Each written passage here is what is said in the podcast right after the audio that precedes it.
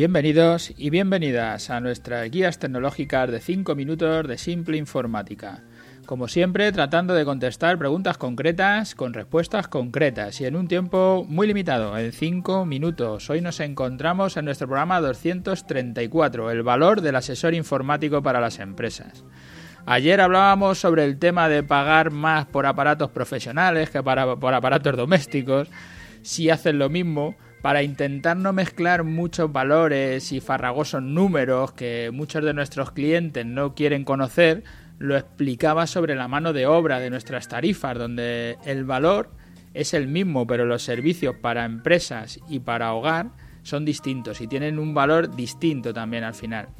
Yo creo que si escucháis eh, los episodios anteriores, sobre todo el que hicimos ayer, esto queda claro, pero en los, en los aparatos Mm, siempre están las dudas, siempre va a haber problemas sobre por qué se paga más por un aparato que por el otro. Hoy tenemos la pregunta de un oyente sobre una tarjeta de vídeo. Ha comprado una tarjeta de vídeo profesional, nos dice, una MSI GeForce GTX 1050 Ti con 4 GB.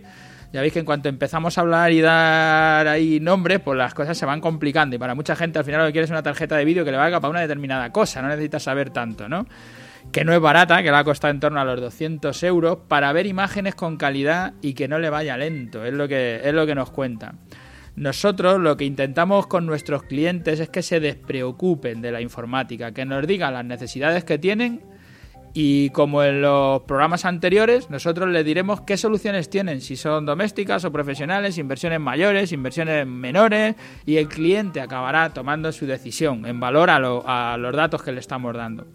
El comprar una tarjeta de vídeo profesional como la que nos dice este cliente no es solo que sea buena o profesional o que valga 200 euros y por eso es buena, es que valga para lo que quieres. Puede que con la mitad de la inversión te sobre o que esta ni siquiera te valga para lo que vas a realizar. En este caso es una tarjeta de vídeo pensada para juegos, para gaming. Entonces si la usas para jugar la elección es buena, pero, pero si es para ver foto fija, para ver fotografía, la elección no es buena. Para un fotógrafo, no sé si es tu caso, tiene que hacer una inversión importante en el monitor, eso es lo primero. Luego en un ordenador potente con mucha RAM. Y por último, en la tarjeta de vídeo, no para mover vídeo, no para mover películas, sino para redibujar su foto, que no es lo mismo, no tiene nada que ver. Para tu pregunta de si es la mejor elección, con lo que me cuentas, no. Yo la devolvería y plantearía la solución al completo para tomar decisiones, yo lo que, lo que os aconsejo es que nos preguntéis antes, ¿no? Que, que no hagáis primero la compra y luego me digas si esta es la que tiene que ser o no es la que tiene que ser. Por supuesto que nos deis todos los datos, porque si no nos dais todos los datos será difícil y si no tenemos suficiente os pediremos que nos hace falta para poder contestar a la pregunta. Yo en este caso contesto, a hacer un correo, yo lo contesto pero si necesitáis más datos, ahora mismo con la contestación que te doy no te es suficiente, me puedes enviar todos los datos y te haría un, programa para ti, en, una guía de 5 minutos para ti. ¿no?